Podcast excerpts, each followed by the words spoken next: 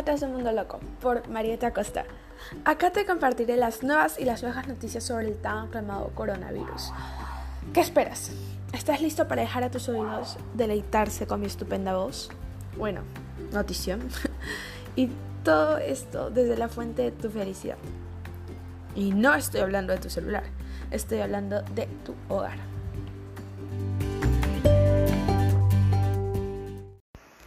Del hashtag en tendencia quédate en tu casa, o como dirían mis hermanos americanos, aunque yo también soy del mismo continente, disculpe mi voz, pero no crean que estoy con coronavirus, sino es que estoy media ronca.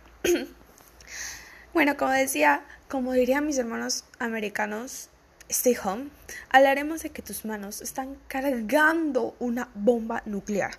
Sí, sí lo están haciendo. Puedes hasta contagiarme si es que estoy detrás de una pantalla, de una radio, de un equipo y pues no. Así que no estornudes sin cubrirte con el antebrazo y mucho menos salgas a las calles sin tus respectivos guantes y mascarillas. Por favor, te lo pido de todo corazón. Cuídate y cuida a los demás.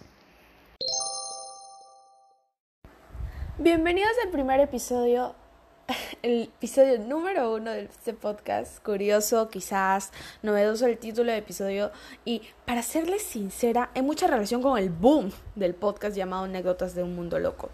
El episodio se llama El Mundo en tus manos. Al principio pensé que esta cuarentena me iba a devolver al cole el 30 de marzo como lo decretó el presidente. Sin embargo, ya estando el 7 de abril sigo en casa y ahora estrenándome como host les quiero contar que yo tenía todo programado para este año. Salir de mi zona de confort, ir a fiestas y ya estaba preparándome para mi confirmación. Pero todo cambió con el coronavirus o para mis hispanos hablantes, coronavirus. Les voy a hacer una pregunta que a mí ya me la han hecho y esto fue por una tarea que, bueno, quizás se lo hayan preguntado o no. Eh, es hora de ya responderla. Y esta es, ¿de qué manera el coronavirus afecta a tu región?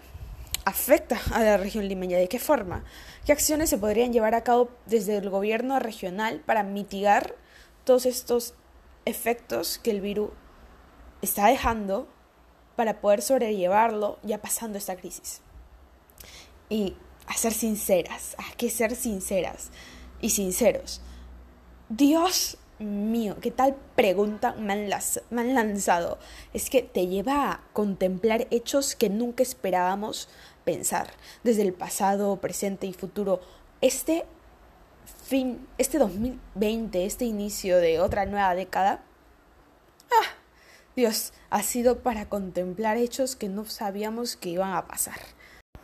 Acá les dejo con una canción para que vayan pensando esta pregunta. Bueno,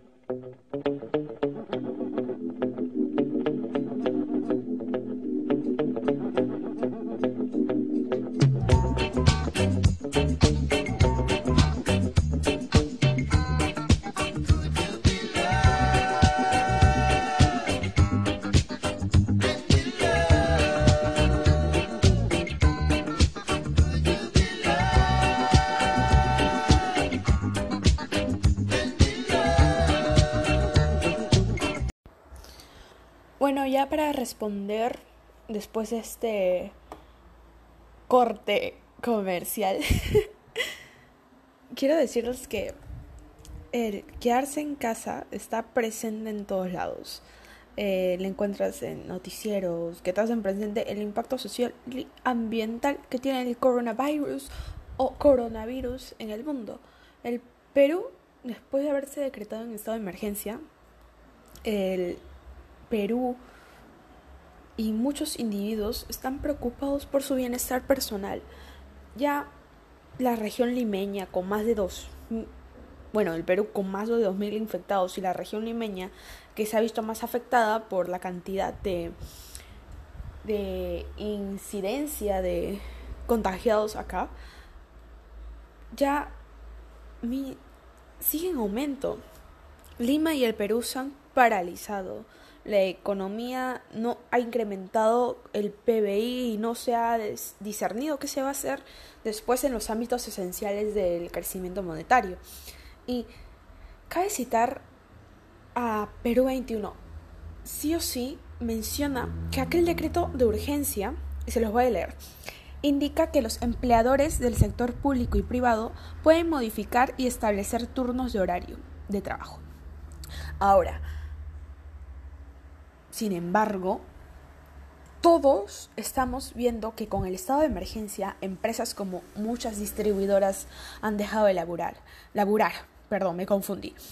Teniendo en cuenta el testimonio de un padre de familia, eh, gerente de la empresa Inversiones Francesmar EIRL, otra cosa, mi papá, detalla que la economía se ve muy afectada y su empresa de distribuidor de licores no va a ser lo mismo, puesto que su principal punto de venta está dirigido a la diversión. Y eso es lo último que se está tomando en cuenta.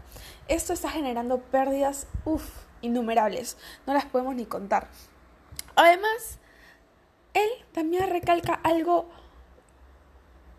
digamos, que se va a tener que dar después de esta, de esta mitigación de la crisis del coronavirus en donde menciona, y eso nunca me voy a olvidar, que es una frase en la que dice que se va a tener que crear otra organización con otro fin. O sea, la economía va a cambiar, la dirección de la economía va a cambiar totalmente. Ah, por otro lado, está la muestra de que no todo dura para siempre. Asimismo, mi papá enfatiza, porque eso es lo que yo estoy viendo actualmente, es que también se observa ahora entre la familia que se juega, que se conversa y hasta que se pinta, o sea, nunca en nuestras, a lo menos en mis 15 años, en mis 16 primaveras, porque ya voy a cumplir 16, he visto que nos sentemos en, en mi jardín y juguemos y hagamos esos este tipo cartillas eh, con, eh, de personas, aparte que pintemos. Yo hice un árbol de Navidad, pasó la Navidad, mi mamá compró ese portar retrato y Dios, el mío fue el peor, pero lo menos pasamos un buen tiempo en familia. Ah, bueno, continuando. Eh, y hablando del gobierno, se evidencia que el planteamiento de medidas que posponen el pago de recibos, lo que se ve que se menciona hace dos semanas, como el de luz y el del agua. Del mismo modo, la ministra de Economía, María Antonieta Alba Luperdi, si no me equivoco, no solo recalca, sino también rescata el subsidio del 35% para empleadores con planilla. Y el decreto también de urgencia permitirá y ya permitió el retiro de CTS de empresas con trabajadores independientes. Además, está en planes la AFP.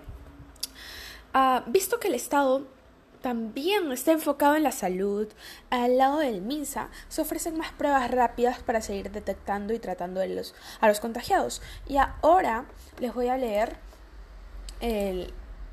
la cantidad de contagiados que actualmente el Perú tiene de coronavirus. Y pues con más de 20.000 pruebas eh, detectadas o hechas, las pruebas rápidas, el Perú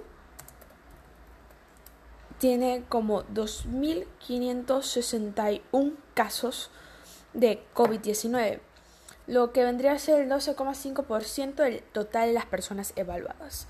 Y pues el, las muertes tampoco se hacen, sí se hacen notar. Son 92 peruanos que han fallecido desde el día de ayer, 6 de abril, que el presidente hizo esta conferencia de prensa. Y pues las medidas que, vamos a tomar después del coronavirus. Se va a tener que tomar riesgos, porque en sí yo siento que esas medidas vendrían a ser sinónimo de riesgo porque va a incluir un cambio general, en donde no se deje de planificar el camino del Perú para tomar la recuperación, como más servicios del campo de higiene, y los peruanos tendrán que cambiar sus rutinas diarias, como lo dice mi abuelo, y eso es lo que también voy a enfatizar después, es que el compromiso no solo es del peruano con su país, sino también con nuestras familias. Mi abuelo Roberto Acosta le agradezco demasiado porque eso te da un mensaje donde dice, oye, ¿sabes qué? Mira, si tú estás haciendo esto por un coronavirus, por esta crisis que estamos pasando en cuarentena, sabes que esto de limpieza, de higiene, vas a tener que continuarlo. Y obviamente estamos viendo, estamos en la fase 3. Cuando lleguemos a la fase 4 es cuando no va a haber el campo médico necesario y va a pasar lo que está ocurriendo actualmente en Ecuador, en donde las, las personas están muriendo en las calles.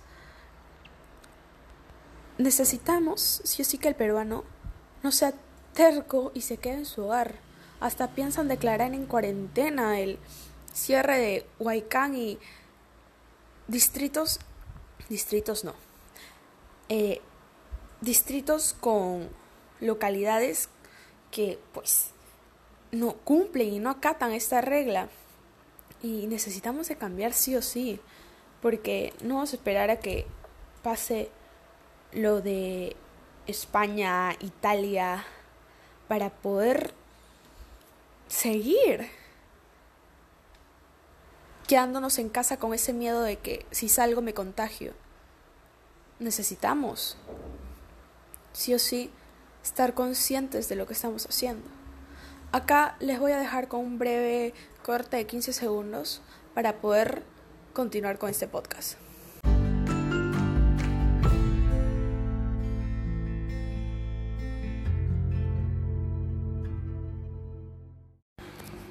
Pues yo creo que sí estoy demostrando cuál es mi postura ante estas preguntas y para ser sincera, considero, creo que estoy mencionando demasiado para ser sincera, pero considero que el gobierno regional tiene demasiado, mucho que ver con lo que está pasando ahora, porque Iquitos vemos que no acatan leyes, que siguen las calles, y inclusive hay regiones en las que se ha tenido que adelantar el toque que se está dando todos los días. Hasta se ha incluido otra medida que es la de lunes, miércoles, viernes salen hombres y martes, jueves, sábado salen puras mujeres y el domingo todos caídos en sus casas ahí sin hacer ruido porque si no la policía te toca la puerta y te saca palazos. Bueno, tampoco, tampoco, pero hay que ver que sí, el gobierno del Perú sigue planteando medidas sobre nuestra nación. Eh, además, se tiene que tomar en cuenta la acción que en sí no se ve que gobiernos regionales, o si bien toman, pero no, no sus ciudadanos no las acatan, no, no se evidencian. Claro ejemplo, como lo mencioné en Iquitos, el departamento de Loreto, mototaxistas siguen sin acatar la ley nacional, si bien eso fue una noticia que RPP mencionó antes de que se diera ese toque de queda de, que empezaba a las 4 hasta las 5, en, a lo menos en esa localidad. Se tiene que, sí o sí, acatar que te tienes que quedar en casa, porque si no, te puedes hasta contagiar. Y prácticamente tus manos, tu cuerpo va a tener ese virus y tú no te vas a dar cuenta y vas a contagiar hasta mil personas como pasó en China. Bueno, para no desviarme del tema, sigamos. Y aparte, hay que también tomar en cuenta las regiones que no tienen luz y agua. Eh, esenciales para el cumplimiento sí o sí de este ¿cómo se llama? El emergencia sanitaria, porque la anterior ministra de Salud mencionó que el Perú está en emergencia sanitaria por 31 días. No, no sí, 90 días, perdón. Y pues cómo te vas a cuidar del coronavirus si no te puedes lavar las manos y hasta no puedes entrar al baño y o mejor dicho, no puedes estar en tu sala con la TV y no saber qué está pasando, qué está diciendo el presidente en la conferencia de prensa, porque no tienes con qué informarte. Y pues las noticias del cuarto poder es lo principal que te hacen, que hacen velar por ello. Además, por lo mismo, eh, las funciones que leí en un artículo, que si no todo se hace en los artículos que leo que me mandan las tareas, pero fue una de las funciones generales que se mencionó en el año 2002, o sea, el 8 de noviembre de 2002, sí, acá lo tengo, que fue la ley número 2, bueno, 27867, 27.867, en donde el pues se aprobó la ley orgánica de gobiernos regionales que iban a tener también la finalidad de fomentar el desarrollo regional integral sostenible y justo estaba leyendo también ese artículo eh, y sus artículos en donde yo observo que en sí hay una controversia tremenda por el simple hecho de que en las funciones de planteamiento, vivienda y saneamiento son las que más llaman la atención por su falta, no las observamos. Además, si las plantean, no existe respeto de la autoridad para poder seguirlas, no, no hay un respeto para que las sigan, y es lo que estoy diciendo y lo estoy así focalizando ahorita. Hay una controversia tremenda porque aparte de, este, de esta crisis que se está viviendo ahorita, hay eh, la controversia social en Cerro de Pasco, lugar en donde reclaman sus derechos de salud como ciudadano y como todo ciudadano y aquel gobierno regional, y lo estoy haciendo con mis manos entre comillas, porque no velan por ello. De esta forma las autoridades sí o sí tienen que tener la, la competencia legislativa y administrativa con plena coordinación interregional, ¿sí o no? Los órganos intergubernamentales de carácter regional sí o sí tienen que planificar proyectos que generen un bien social como un buen servicio de higiene. Además, la promoción, asimismo, la, la el mantener el régimen escolar del año. Ahora se ha visto que desde ayer, 6 de abril, se iban a iniciar las clases en colegios primaria, en, en el ámbito primaria y secundaria y, y, todo. Y eso que ya previamente colegios particulares han iniciado. De hecho, hay localidades en donde sus escuelas no querían seguir con esto y decían, oye, ¿sabes qué? Mira, mm, ¿sabes qué? El, si no me equivoco, fue el 4 de, 4 de marzo, no, fue una semana después, 11 de marzo, se hizo esto del, de la, de que los alumnos no podrían asistir a clases. Entonces, ¿qué hizo el director y algunas directores? ¿Sabes qué? Mira, hasta que pase la cuarentena, hasta que pase esta emergencia nacional, este decreto de emergencia nacional en todo el Perú, no vuelves a clases y no te damos las clases. Y fue, oye, un choque total que el presidente mencionó el día viernes. Eh, y pues, oye, no, todas las personas sí sí tienen que necesitar el estudio porque es una de las maneras de conseguir el éxito. Y para no desviarme del, para no irme en otra rama, Sí o sí, los gobiernos regionales necesitan actuar. Hay artículo 70, el artículo 49, el artículo 58, en donde menciona que los comités de coordinación interregional tienen que ocuparse de estos dos últimos, que son la materia de la salud y la materia de vivienda y saneamiento, que es lo que me pareció súper importante rescatar. Además de que sí o sí tienen que promover mínimo eh, la Comisión Monetaria del Comercio entre provincias para que no surjan esos pleitos y esos, este, ¿cómo se le dice? Esa manzana de la discordia en la región. Y pues necesita sí o sí haberse, verse contemplado ello.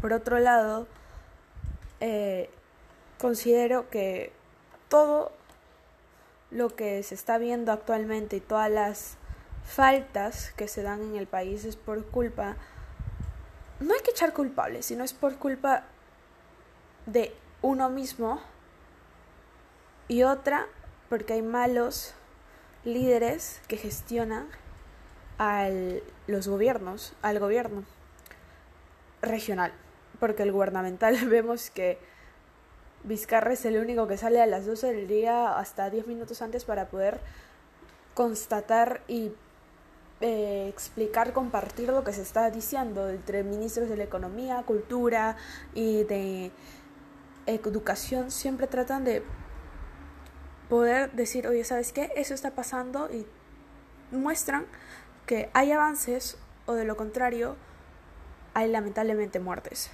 Ya para hacer el último corte del podcast, voy a dejarlos con esta breve canción de 10 segundos, creo, para poder continuar y terminar. Gracias.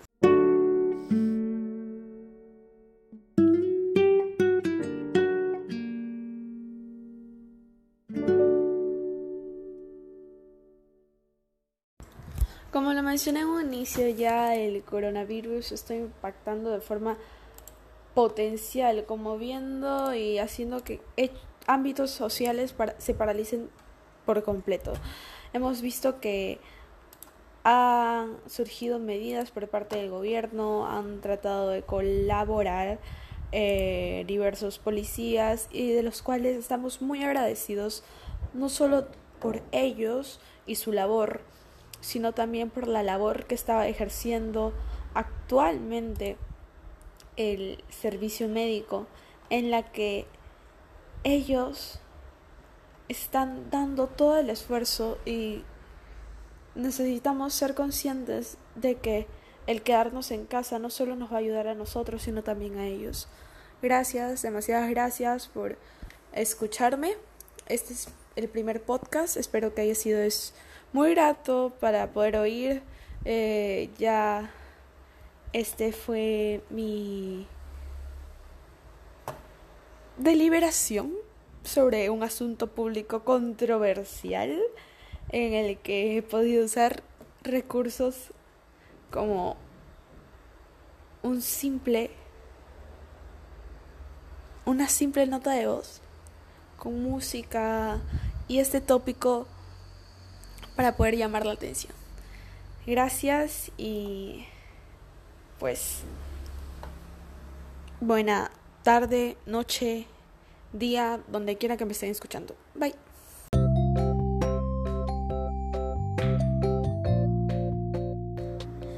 Eso fue Anécdotas de un Mundo Loco. Gracias.